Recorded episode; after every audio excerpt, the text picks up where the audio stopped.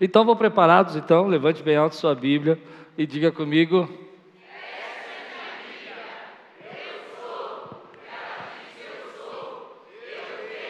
O que ela diz que eu tenho. O que ela diz que eu posso. Deixarei a palavra de Deus entrar. Amém. Glória a Deus. Hoje nós vamos começar uma série. Todo começo de ano, assim, final de ano, eu gosto de terminar o ano estudando um evangelho e começar a abrir o ano estudando o evangelho. Acho que esse ano passado foi João. O outro, algum tempo atrás, a gente estudou Mateus inteiro, João inteiro, e agora nós vamos começar o evangelho de Lucas. Eu não sei se eu vou estudar o evangelho inteiro ainda. Lucas é denso, ele tem 24 capítulos, ele tem vários textos em um capítulo só. Só no capítulo primeiro daria para fazer quatro, cinco pregações. Né? Separei dois textos do capítulo primeiro. Mas o tema da nossa série sobre o Evangelho de Lucas é o Jesus que eu nunca conheci. Coisas que a gente às vezes tem como ideias, pensamentos que a gente constrói na nossa religiosidade, na nossa tradição. Eu quero quebrar algumas coisas, quero mostrar para você um Jesus talvez que você não tenha aprendido quando criança, ou que você não tenha visto, coisas que você deixou de passar. Hoje de manhã falamos sobre Zacarias, e uma das coisas interessantes que eu, quem puder, quem ouviu a pregação da manhã aqui, foi benção, né? E uma coisa interessante na pregação da manhã é que Zacarias, que vai ser o pai de João Batista, ele está dentro do templo, servindo no templo, do lado do altar do incenso, que representava oração ele recebe a visita do anjo Gabriel, que diz: as suas orações são respondidas do lado do altar do incenso, que representa a oração sendo respondida. O anjo vem e diz: Suas orações são respondidas. E ele diz: Como é que eu vou ter certeza disso? Não é incrível isso? Ele está dentro do templo, no altar. E eu disse sobre isso que às vezes a gente acha que Deus vai apagar aquele requício de fé que resta na gente, sabe? Quando a nossa fé está fraquinha, quando a gente está passando por provas e a gente não está aguentando mais, a gente acha que Deus vai mandar um raio sobre nós e na verdade Deus não apaga o pavio que fumega. A promessa de Deus, o plano de Deus continuou acontecendo na vida de Zacarias, ainda que o anjo dissesse para ele: embora você não creu, embora você não creu. Ou seja, Deus pegou aquele pequeno de fé, soprou de novo o sopro do Espírito e cumpriu a promessa dele, cumpriu os planos dele. Amém? E o tema de hoje, das duas pregações, de manhã foi a parte 1, agora à noite a parte 2, que a gente vai estudar, é um Deus que intervém. Diga aí, Deus. Diga aí, Deus intervém. Você crê que Deus intervém? Amém? Olha o que diz aqui, vamos ler juntos. Lucas capítulo 1, versículo 26 a 38. No sexto mês, Deus enviou o anjo Gabriel, de novo, a Nazaré, cidade da Galileia, a uma virgem prometida em casamento, a certo homem chamado José, descendente de Davi. O nome da virgem era Maria. O anjo, aproximando-se dela, disse: Alegre-se, agraciada, o Senhor está com você. Mas ficou perturbada, Maria ficou perturbada com essas palavras, pensando no que poderia significar esta saudação. Mas o anjo lhe disse: Não tenha medo, Maria, você foi agraciada por Deus, você ficará grávida e dará à luz um filho e porá o nome de Jesus. Ele será grande e será chamado Filho do Altíssimo. O Senhor Deus lhe dará o trono de seu pai Davi, e ele reinará para sempre sobre o povo de Jacó. Seu reino jamais terá fim. Perguntou Maria ao anjo: Como acontecerá isso se sou virgem? O anjo respondeu: O Espírito Santo virá sobre você, e o poder do Altíssimo a cobrirá com a sua sombra. Assim, aquele que há de nascer será chamado Santo, Filho de Deus. Também Isabel, sua parenta, terá um filho na velhice. Aquela que dizia ser estéril, já está em seu sexto mês de gestação. Pois nada, nada, eu gosto disso, nada é impossível para Deus. Respondeu Maria: Sou serva do Senhor, que aconteça comigo conforme a tua palavra. Então o anjo a deixou. Vamos orar? Senhor, fala conosco nessa noite, traz a tua palavra ao nosso coração. Vem, Senhor, invade a nossa vida com a tua presença. Quebra em nós aquilo que precisa ser quebrado, que nos prende, que nos intimida, que nos deixa assustados. Traz em nós, Senhor, a coragem do teu espírito, a força do teu poder para guiar as nossas vidas, em nome de Jesus. Amém. Quando a gente pensa nessa história, como Lucas começa o Evangelho, eu me lembro muito daquela pregação do pastor Hernando Dias Lopes, falei de manhã sobre isso, onde ele contou a história de Herodes e tudo mais para nós, e falou dos 400 anos de silêncio. Se você não ouviu, volta lá para ouvir, vale muito a pena. Deu um fundo histórico maravilhoso, muito profundo. Mas uma coisa que ele falou para nós ali, que a gente sabe, é que durante 400 anos ah, ficou a voz profética de Deus ficou em silêncio, não teve nenhuma palavra profética, não teve nenhum profeta, não teve nenhuma manifestação que a gente conheça, nenhum texto da Bíblia foi registrado por 400 anos. E agora nós estamos chegando no momento onde um anjo chamado Gabriel se apresenta a Zacarias e fala para ele sobre a gravidez da sua esposa Isabel, já de idade estéreo. E agora, depois de seis meses, Gabriel vai até a casa de Maria, quebrando esse silêncio de Deus, quebrando esse tempo de, de, de recesso da palavra de Deus, esse período chamado interbíblico, esse período que não temos nada escrito. E esse anjo diz: Maria, você é uma graciada do Senhor. E ele vai contando para nós, esse anjo vai contando tanto para Zacarias quanto para Maria, que João vai vir para ser a voz do que clama no deserto, vai ser aquele que vai preparar os caminhos do Senhor. E agora ele está dizendo para Maria que Jesus vai ser aquele que vai receber o reino de Davi, o seu reino vai ser para sempre.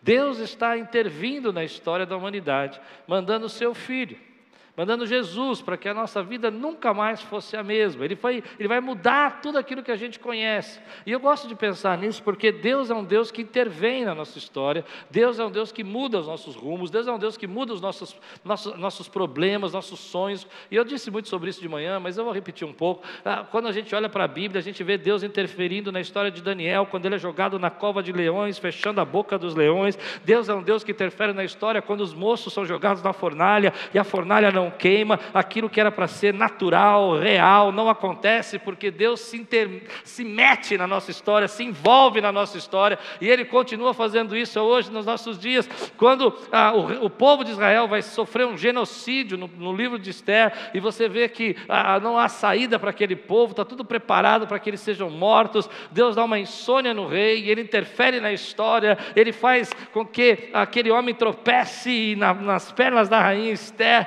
para que tudo seja mudado. Deus continua intervindo na nossa história.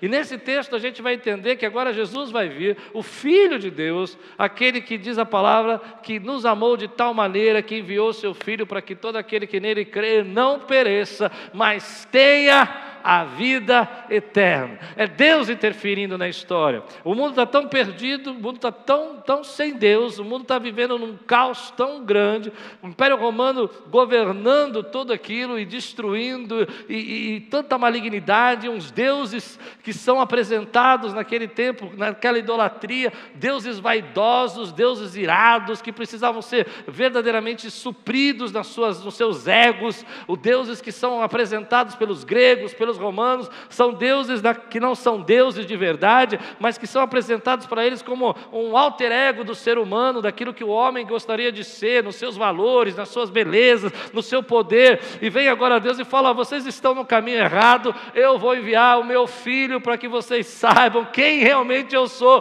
porque aquele que vê o filho, vê o pai. E é Deus intervindo na história. Então nós temos hoje um mundo que se divide da seguinte maneira: antes de Cristo e depois de Cristo. Por que, que o mundo não se divide antes de Maomé, ou antes de Buda, ou antes de Shiva? Porque só Ele muda a nossa história. E o mesmo Deus que mudou essa história nesse dia, na vida de Maria, na vida de João Batista, é o mesmo Deus hoje que intervém na tua história, intervém na tua vida e opera na tua vida. Quando Deus entra na nossa vida, quando Deus paira o seu espírito sobre nós, assim como pairou sobre Maria, a nossa vida nunca mais vai ser a mesma, porque Deus chegou. Deus chegou na figura de um bebê. Eu vou pregar semana que vem. Deus chegou na figura de um neném chamado Jesus. Mas agora a gente só está no anúncio. Agora a gente só está no momento que Deus está dizendo: chegou a hora de eu intervir na história do homem. Chegou a hora de eu mudar a sociedade. Chegou a hora de eu trazer a minha, a minha vontade, trazer a minha palavra. Chegou a hora do meu espírito ser derramado sobre toda a carne. E aqueles que não conheciam vão conhecer. Aqueles que estavam longe vão enxergar. Não esse Deus que as pessoas entendiam naquela época, que eram deuses, na verdade, cheio dessa vaidade que eu falei, mas agora o Deus que realmente é Deus conosco, é Emmanuel, é Jesus. Quem pode dizer glória a Deus por isso, querido? Natal é isso, Natal é Deus intervindo na nossa história. Natal é, como disse o apóstolo Paulo, Deus se esvaziando de si mesmo e da sua glória e habitando no corpo de um homem, para que nós pudéssemos ter vida, pudéssemos enxergar a grandeza de Deus e a glória de Deus. Agora, deixa eu dizer uma coisa para você. Talvez você ache que Deus não, não te enxerga, Deus não te vê, mas Deus intervém na tua história. Amém? Diga aí, Deus está intervindo na minha história. Deus está interferindo. Deus está interferindo.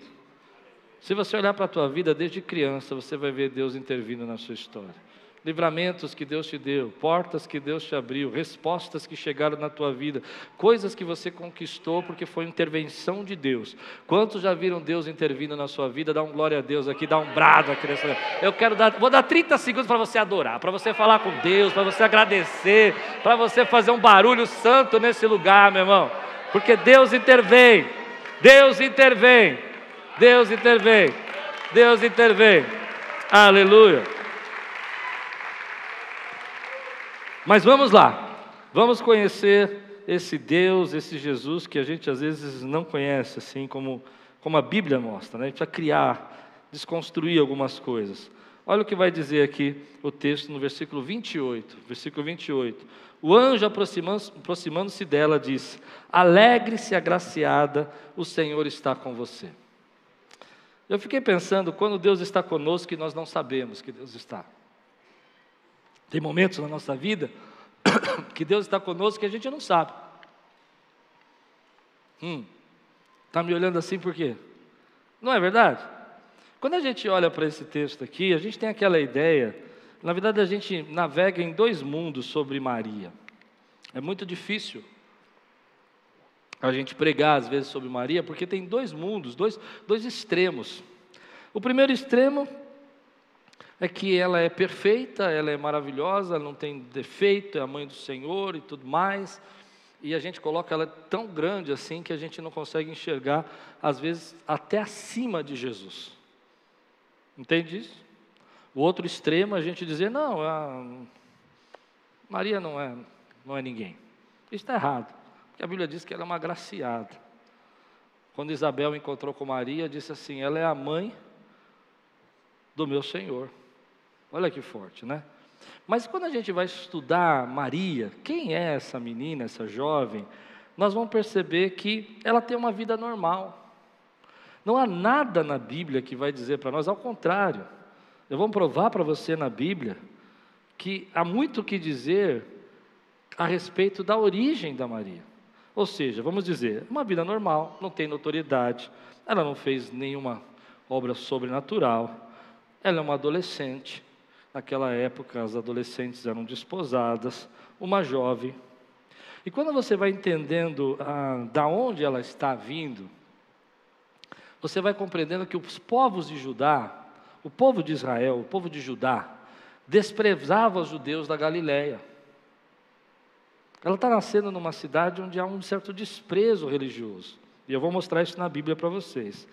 Porque os judeus da Galileia não eram considerados judeus santos, kosher, separados. Eram considerados judeus que tinham contato com gentios. Então, essa região, os habitantes de Nazaré eram especialmente desprezados por restante de Judá. Daí você começa a perceber que não há nada na Maria que pudesse dizer, uau, ela fez por merecer, ela foi diferente das outras jovens daquela época. Na verdade, Deus agraciou a vida dela, e por isso que eu disse que às vezes Deus está conosco, que a gente não percebe, porque você fica pensando que Deus está com você só quando você é especial, quando você é maravilhoso, quando você é perfeito, e Deus está com você quando você é normal, é gente também, e Deus continua na tua vida. Deus está com você agora, nesse momento. Quando a gente vai estudando na Bíblia, olha o que o texto fala sobre os galileus. Mateus capítulo 4, versículo 15 e 16 diz assim: Terra de Zebulon e de Naphtali, caminho do mar, além do Jordão, Galileia dos gentios. Olha o que diz: O povo que vivia nas trevas viu uma grande luz, sobre os que viviam na terra da sombra da morte, raiou uma luz. Dá para entender como era visto o povo da Galileia? Um povo que vivia nas trevas, um povo que vivia junto com os gentios. Outro texto da Bíblia, João capítulo 1, versículo 45 46. Filipe encontrou Natanael e lhe disse: Achamos aquele sobre quem Moisés escreveu lei, na lei e a respeito de quem os profetas também escreveram, Jesus de Nazaré, filho de José. Agora olha o que perguntou Natanael: Nazaré? Entende o que eu estou pregando para você? Pode vir alguma coisa boa de lá? Pode vir alguma coisa boa de lá? Olha o tamanho de desprezo religioso, desprezo. Disse Filipe: venha e veja. Na verdade, quem nascia naquela região era um povo desprezado, mas o Senhor estava com ela. Não tinha nenhum ministério especial, nenhum dom sobrenatural, apenas uma obediência sincera você nota isso no texto, que quando o texto fala, ela diz: Olha, seja feita comigo como o Senhor quer, porque eu sou tua serva. Ela é só serva. Ela é só serva. O que é bonito disso é que a gente sabe da vida de Maria, é que Maria veio da tribo de Judá, descendente de Davi, era uma virgem, estava noivada de um carpinteiro de Nazaré, chamado José, que também era descendente de Davi, e tudo indica que eles eram pobres. Essa é Maria. Quando a gente olha para isso, a gente percebe que ela é uma graciada. Ela é alguém que Deus escolheu, derramou sobre ela graça. O que é ser agraciado? É receber a graça de Deus, é receber é, o favor imerecido de Deus. É isso que ser agraciado significa. Quando você diz eu sou agraciado pelo Senhor, é que você recebeu um favor que você não merece. E aqui está o ponto onde eu quero chegar para você. Talvez você não enxergue na tua vida comum, no simplicidade da tua vida, que Deus está com você. Talvez você fique esperando coisas extraordinárias e sinais de Deus, que Deus está com você, e no dia a dia da tua história, Deus está com você. Era um dia comum para Maria, era um dia como qualquer outro, mas Deus está dizendo agora eu comecei a intervir na tua vida. E o anjo aparece para ela e ela fala: Uau, que, de que se trata isso? Tanto que ela pergunta no texto: o que, que, se, que, que será essa saudação? Consegue perceber? O que será essa saudação? Ela está espantada. Por isso eu quero dizer para você, meu irmão, eu não sei o momento que você está passando na sua vida, mas Deus está com você. Eu não sei se você está passando um tempo muito especial, muito fantástico, ou um tempo muito difícil, mas Deus está com você. Deus está conosco, mesmo quando a gente não enxerga, a gente não vê, quando a nossa vida é a mais comum de todas, ou quando nós estamos passando pelas maiores dificuldades, Deus está conosco e Deus continua estando com você. Você pode dizer amém por isso? Então aquela jovem fica surpresa com tudo isso. Ela olha e fala: Mas como assim? Mas como que está sendo referido a mim? Talvez ninguém podia imaginar o que Deus preparou para você, nunca podiam acreditar eu vou explicar melhor. Talvez quando você olhasse para Maria, ninguém ia poder imaginar o que Deus preparou para ela. Talvez se você olhasse para Maria, uma jovem comum do povo de Israel daquela época, ninguém podia acreditar que Deus ia fazer na vida dela, mas Ele fez, Ele estava com ela quando ninguém podia ver. Agora eu vou traduzir tudo isso para a sua vida. Talvez ninguém possa imaginar que Deus está com você, e ninguém possa enxergar que Deus continua na sua vida, ninguém possa imaginar o que Deus preparou para você, ninguém possa enxergar aonde Deus vai te levar e o que Ele vai fazer, mas Deus está com você. Você pode dizer glória a Deus mesmo por isso? Deus está vivendo na tua vida, Deus está com você. No versículo 29, você vai entender porque eu falei tudo isso. Maria ficou perturbada com essas palavras, pensando no que poderia significar essa saudação. Sabe o que aconteceu aqui? Deus pegou Maria de surpresa. Não teve nenhum aviso prévio, irmão. Não. Estou ficando triste. Na nossa concepção, parece que ela já era perfeita e que tudo tinha sido avisado, não é assim? Mas se fosse avisado, por que ela perguntar: do que se trata essa saudação? Ela não sabe. Deus vai pegar você de surpresa. Ei, Deus vai pegar você de surpresa. Tem coisa que Ele preparou para você que é muito além do que você pode imaginar e vai te surpreender na tua vida, meu irmão. Ah, você pode dizer a tua vida é simples, as tuas coisas são simples, nada está diferente, nada muda, você é uma, uma pessoa como qualquer outra pessoa, mas Deus, quando chega na tua vida, Ele te pega de surpresa, meu irmão. Eu vou dizer melhor para vocês, eu não sei se você recebe essa palavra. Deus tem surpresas para mim, Deus tem surpresas para você, Deus tem algo para fazer na sua vida que você vai dizer: do que se trata isso? O que, que, é isso que o Senhor está fazendo? Por que, que eu estou recebendo essa profecia? Por que, que eu estou recebendo essa palavra? Porque Deus é na sua vida.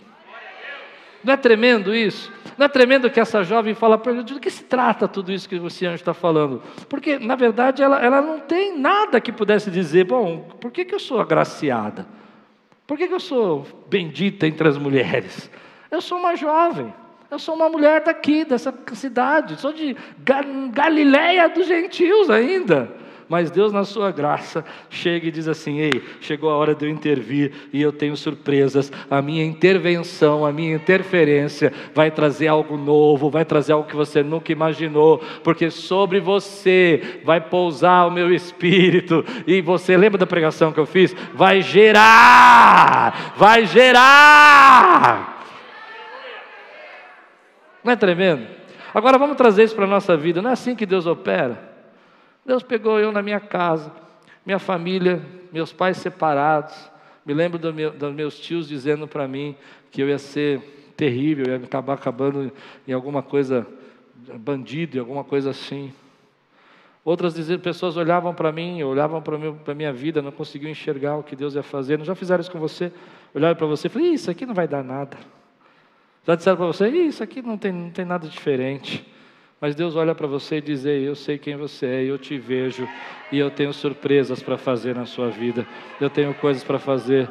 E aí você, diante de todos os prognósticos, diante de todas as perspectivas, diante de tudo aquilo que falam a seu respeito, você quebra todas essas perspectivas, porque Deus, aleluia, vem na sua vida e diz assim: Ei, chegou o tempo de eu intervir e mudar a tua história. Você acha que vai para casa e vai para o trabalho, e do trabalho vai para casa, e do trabalho e da casa vai para o trabalho, e a tua vida vai ser assim.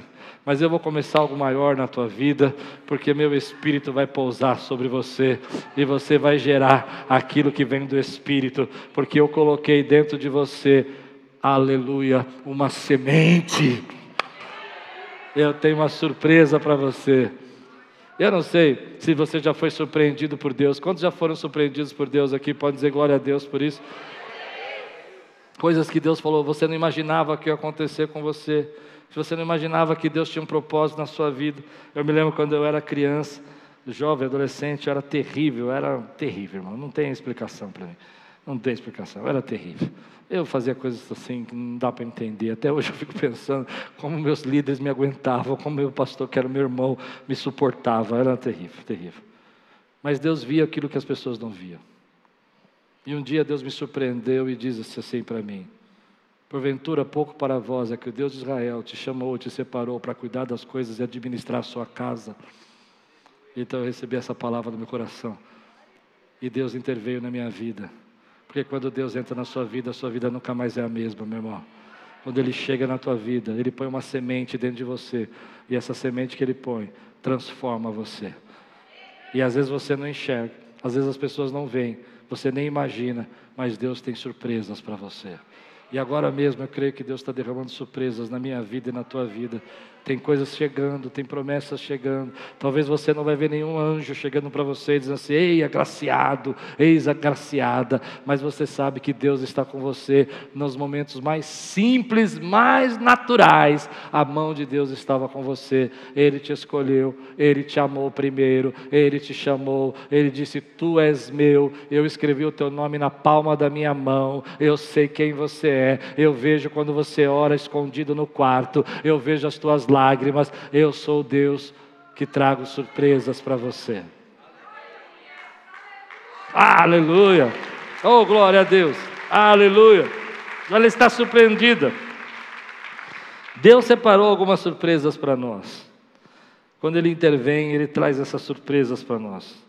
Por mais que tudo tenha sido uma surpresa para ela, não era uma surpresa para Deus. Por mais que ninguém pudesse imaginar o que vai acontecer na vida dessa jovem, Deus já sabia, já tinha um plano. E eu creio que Deus tem surpresas para mim também. Surpreendido pela graça de Deus, surpreendido pela bondade de Deus. Você já foi surpreendido pela bondade de Deus? Vamos falar um pouquinho mais sobre isso. Vamos, vamos, vamos pensar um pouco mais. Como é que Deus faz isso? Às vezes chega uma pessoa para você e fala: Olha, tem uma promoção para você. Às vezes, uma pessoa que você orou por anos para se converter e de repente ela fala: Vem aqui, quero falar com você, eu quero aceitar Jesus. E você fica surpreso, você fala: Meu Deus, eu não sabia que, que Deus tinha essa bênção para mim. Eu recentemente fui surpreendido várias vezes por Deus, e eu creio que Deus está trazendo para as promessas de 2023 que venham muitas surpresas para você. Aí você vai dizer, pastor, mas eu sou uma pessoa que o senhor não sabe, eu sou uma pessoa comum, eu não tenho nada de diferente. Bem-vindo ao graciado do Senhor. É isso que Deus escolhe para surpreender com a sua graça e derramar o seu poder. Você pode dizer amém, querido, por isso? Aleluia. Agora olha que vai, continuando o texto, versículo 38, respondeu Maria, depois que ela ouviu as promessas sobre Jesus e recebeu a palavra, ela respondeu algo interessante que eu acho muito bonito. Ela disse: "Sou tua serva, sou serva do Senhor, que aconteça comigo conforme a tua palavra." Então o anjo deixou. Diferente de Zacarias, que estava no altar do incenso, que estava do lado do, do, do, do, altar da oração, que disse: Como eu vou crer nisso? Como é que isso pode acontecer? Ela disse: Sou tua serva, faz comigo como é que o senhor quiser. E aqui está a chave, meu irmão. Quer ser surpreendido por Deus? Tenha um coração de servo. Tenha um coração de servo. Não é algo especial, não é o seu talento. Nós somos muito vaidosos. Nós achamos que é a nossa capacidade, não é? Achamos que nós somos os nossos dons. Olha como eu canto, olha como eu toco, olha como eu falo. Não é nada disso que Deus vê na gente. Sabe o que Deus vê na gente? Um coração de servo. É esse coração de servo que faz diferença. É esse coração de servo. É claro que Deus nos dá talentos, é claro que Deus nos dá os dons. Mas às vezes a gente fica tão enamorado, tão apaixonado pelos nossos dons, que a gente esquece que Deus abençoa é o coração de servo. E é isso que Maria tem. Ela tem um coração de servo. Ela, essa é a diferença. É nisso que ela é especial. É nisso que ela faz a diferença. Porque diante do desafio que essa menina vai passar, de ser criticada, de ser acusada, de ela chegar para a família dela, estou grávida, e é do Espírito Santo. Espírito Santo. José mudou de nome agora. Você já pensou? Quem fez isso com você? Os soldados romanos naquela época andavam pelo, pelo, pela cidade de, de, Jerusalém, pelo país todo de Israel, e eles é, abusavam das meninas israelitas, faziam atos obscenos com elas, e essa era uma prática da maldade do exército romano para mostrar o seu poderio. Então, muitas jovens daquela época ficavam grávidas, de pessoas que não sabiam quem era, de soldados que nunca viram na vida. E essa menina vai enfrentar tudo isso com uma palavra só: sou tua serva. Sabe o que determina onde você vai chegar? Sabe o que faz você ir mais longe? É o teu coração de servo. É o quanto você está disposto a pagar o preço para servir ao Senhor. Ah, meu irmão, você precisa ouvir o que eu falei. Eu sei que você não gostou do que eu disse, mas você precisa receber.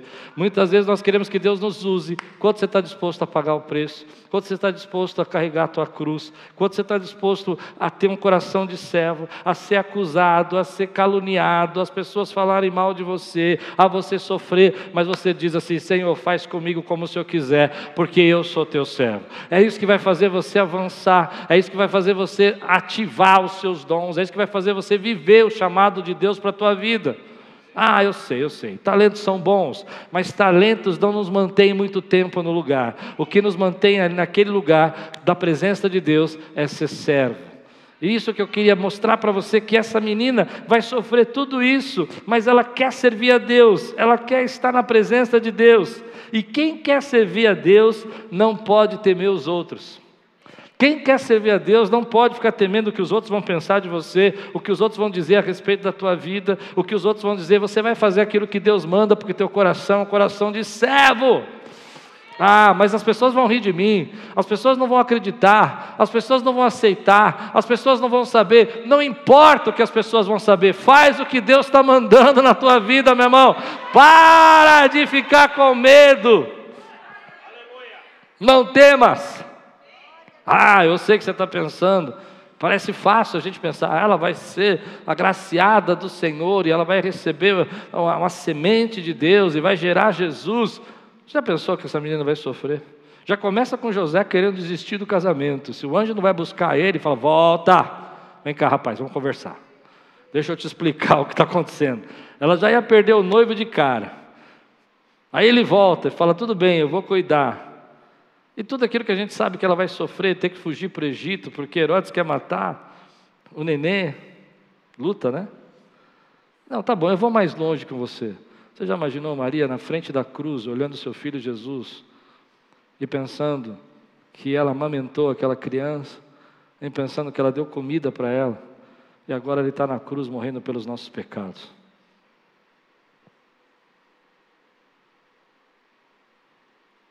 E ela olhando e dizendo assim: Eu lembro quando Jesus, eu tive que puxar a orelha dele, porque ele ficou lá no templo e a gente foi embora. Era a mãe. Mas mesmo assim, ela está disposta a servir ao Senhor. E essa é uma lição que a gente precisa tirar para nós. Quantas vezes a gente já parou na nossa vida com medo do que os outros vão pensar ao nosso respeito?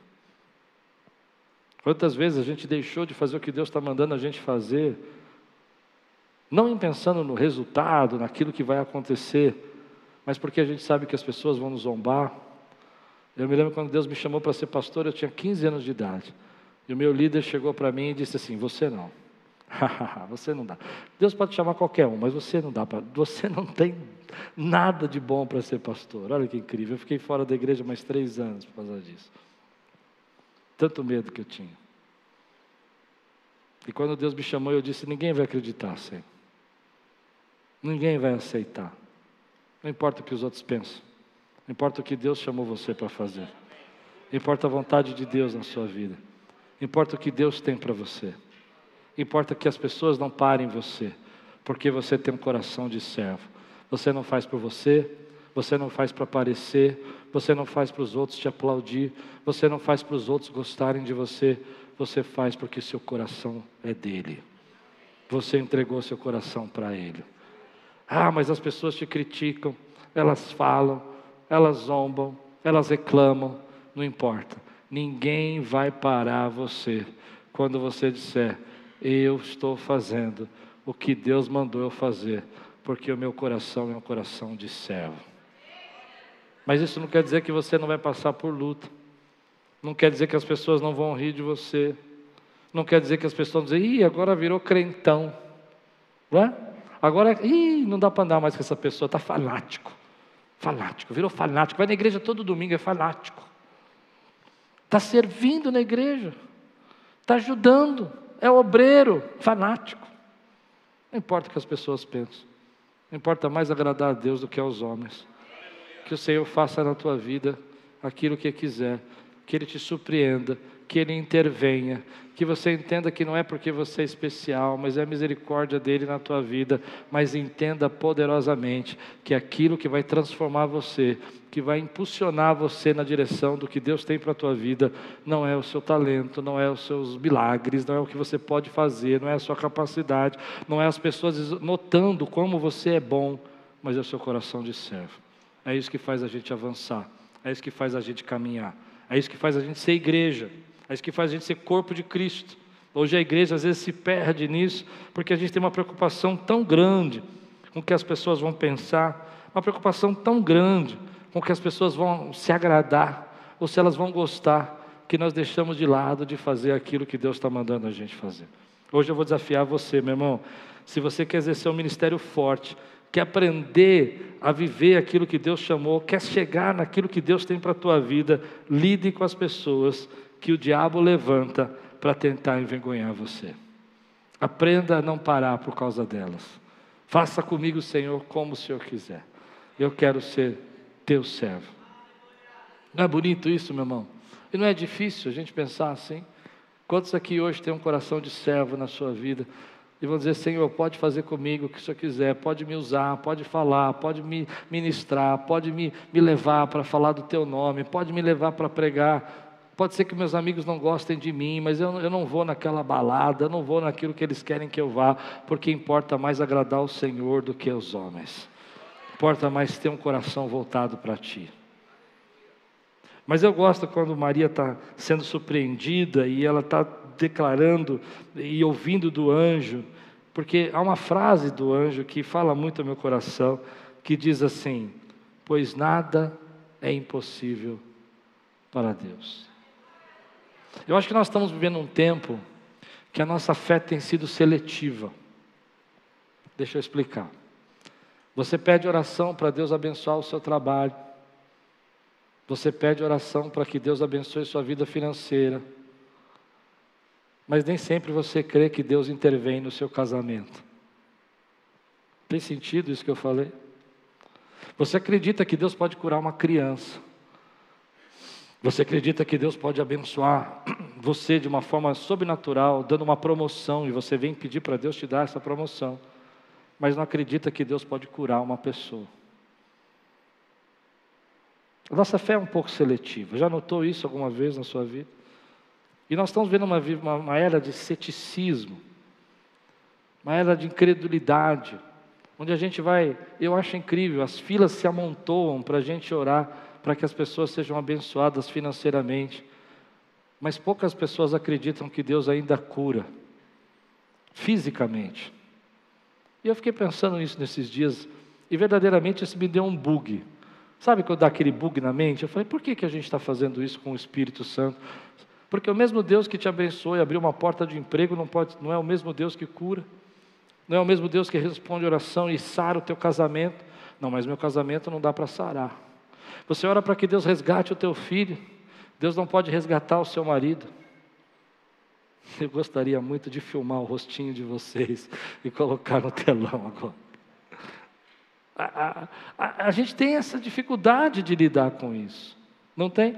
Mas a Bíblia diz: não há nada, não há nada, não há nada, não há nada, não há nada, não há nada, não há nada, não há nada, não há nada, não há nada, não há nada, não há nada impossível para Deus.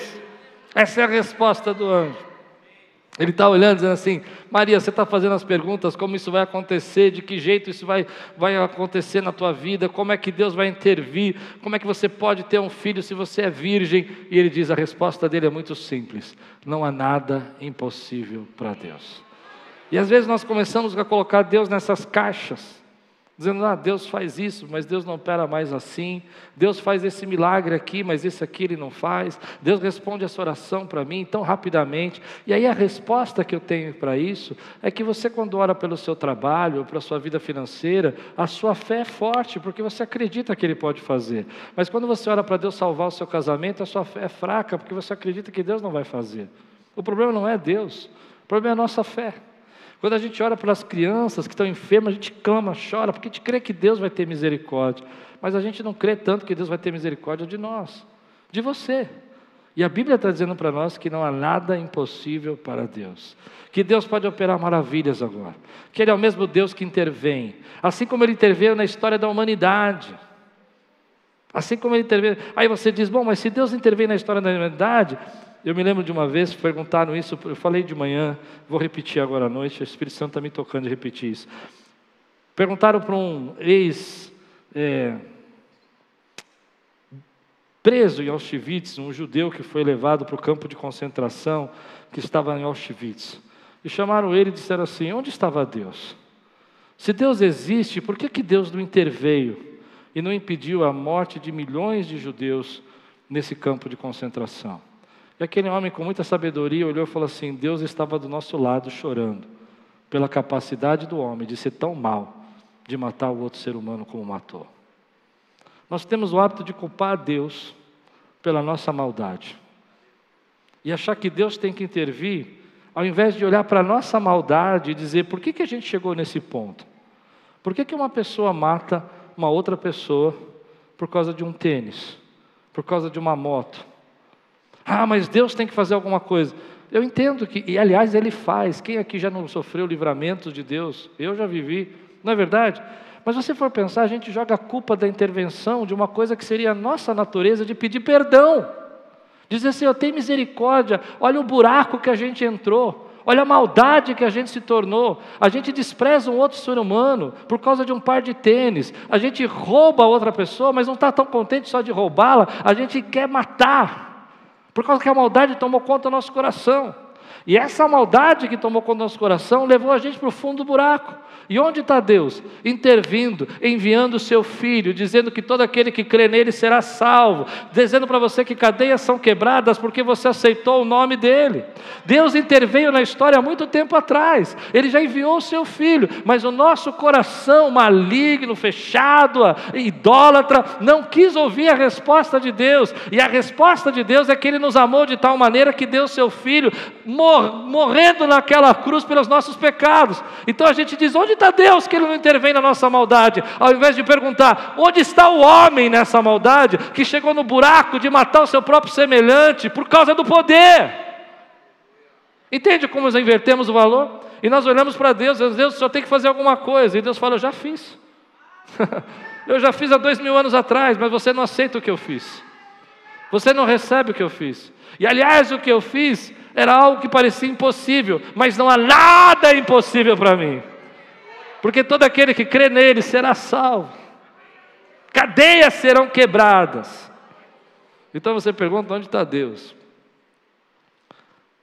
E eu creio que Deus às vezes está lá na, lá na cruz, olhando para seu filho, morrendo pelos nossos pecados, e sabendo que muitos de nós já ouvimos a palavra de salvação, já recebemos e já ouvimos, nossos pais oravam por nós, nossos avós oraram por nós. Quem aqui nunca teve uma irmã de coque que orou por você? E mesmo assim você rejeita o que Deus está fazendo. E você fica dizendo: Deus, por que, que o Senhor não intervém na minha vida? E Deus fala: Eu já intervi. Eu já mandei meu filho morrer naquela cruz por você. E ele morreu pelos seus pecados. Onde está Deus? Quando aqueles judeus estavam mortos, sendo mortos como de concentração, ele estava chorando, do lado daqueles que estavam morrendo, por cegar, por perceber que a maldade do homem chegou ao ponto de matar e odiar o seu próprio semelhante e de se destruir. E nós culpamos a Deus, ao invés de perguntar para nós: por que, que nós entramos nesse buraco? Por que, que nós chegamos, descemos tão baixo assim? Por que, que a gente não evoluiu nada? Porque se a gente fizesse essa pergunta, essa pergunta ia nos levar diretamente para Jesus. E a gente ia entender que você não pode mudar sozinho que você não pode ser transformado por si mesmo. Você só pode mudar, porque Jesus é aquele que transforma a sua vida. Que você não pode se salvar a si mesmo. Você só pode ser salvo porque Deus interveio na história e enviou seu filho para morrer no seu lugar, para que os seus pecados fossem perdoados.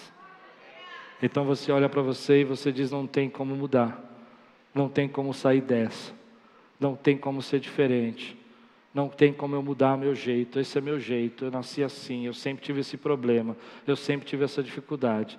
E Deus, na Sua palavra, diz: Não há nada impossível para mim. Esse é o nosso Deus. Esse é o nosso Deus. Esse é o nosso Deus. Deus nos deu inteligência. Deus nos fez dotado de amor. Deus nos fez dotado de compaixão. Não foi assim? Mas nosso coração às vezes endurece tanto, tanto, tanto, que as maiores perversidades são praticadas. E a gente acha que Deus não fez nada.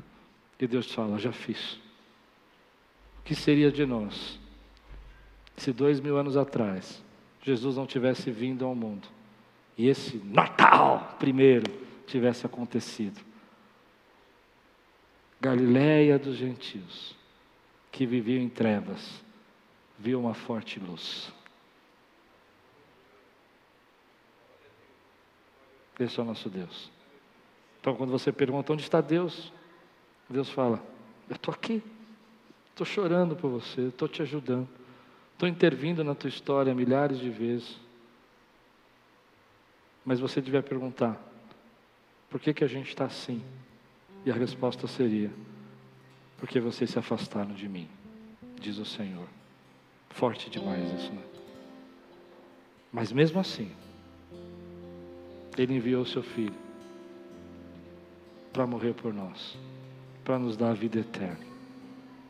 Ele interveio na nossa história, para que ainda um pouco nessa história, a compaixão e a misericórdia pudesse habitar dentro de nós, por meio do Espírito Santo. Quero terminar assim. Deus interveio na nossa história, e Deus interveio na história da humanidade. E assim como Ele mudou a história da humanidade, Ele muda a nossa história também. Esse mesmo Deus que muda a nossa história, vê em nós aquilo que ninguém vê. Galiléia dos gentios. Povo que está misturado. E ele olha para você e fala: "Graciado de você, do Senhor, eu estou com você". Quando ninguém vê, ninguém sabe, ele está com você. Esse mesmo Deus que está conosco, no momento que a gente não percebe, ele tem surpresas para a nossa vida. E ele traz essas surpresas. E aquilo que a gente não espera chega na nossa vida quando a gente menos espera, porque nada é impossível para Deus. E Ele opera. Mas a gente, nós, precisamos receber o que Ele tem para a nossa vida. E entender que isso tem um preço às vezes. Mas que você possa hoje dizer: Senhor, meu coração é de servo. Porque eu sei que o Senhor já interveio na história, mandando o seu filho. E eu recebi o seu filho então faz comigo aquilo que o Senhor quiser, porque eu sou teu. Você recebe essa palavra hoje na sua vida, meu irmão? Quantos recebem? Quantos hoje estão dispostos a dizer, Senhor, faz comigo o que o Senhor quiser? Eu sou teu servo. Me surpreende. Usa a minha vida. Quero ser flecha, Senhor, que acerta o alvo. Quero ser bênção na vida das pessoas. Quero ser a resposta da oração de alguém quando alguém perguntar onde está Deus, que eu possa ser a resposta da oração. E se esse é o teu coração hoje, fica de pé no teu lugar. Eu quero orar por esse coração de servo que Deus está levantando aqui. Se Deus está levantando esse coração de servo na tua vida, se você entende que não vai ser fácil, tem gente que não vai gostar mais de você porque você agora é servo. Tem gente que vai caluniar você. É, tem gente que vai virar cara. Mas saiba que Deus continua usando a tua vida. E ao invés da gente perguntar, diante da maldade do mundo, onde está Deus que Ele não intervém? Está na hora da gente olhar para a nossa condição, que caiu tanto, numa depravação moral, numa depravação idólatra espiritual, que trouxe tantas condenações e desgraças para a nossa vida, mas mesmo assim Ele nos amou e disse: Vocês não tinham jeito, mas agora vocês têm jeito, porque eu enviei a vocês o meu filho estavam perdidos no seu pecado e destituídos da glória de Deus. Mas Ele chamou você para ser filho, herdeiro, nação santa, sacerdócio real, povo exclusivo de Deus. Esse é você. Não somos perfeitos, não somos perfeitos. Mas Deus vai mudando o nosso coração. Deus vai mostrando para nós que a vida de um ser humano tem mais valor do que um tênis. Não somos quem a gente queria ser, mas não somos mais quem a gente é, porque a graça de Deus entrou na nossa vida. E aquilo que prendia, não nos prende mais. Aquilo que nós consumíamos como se fosse algo normal, Deus já nos libertou, porque cadeias foram quebradas. Escute o que eu vou dizer, porque o Espírito Santo me diz no coração para dizer isso para você. Talvez as pessoas não vejam quanto você mudou. Talvez as pessoas nem percebam quanto Deus está mudando você.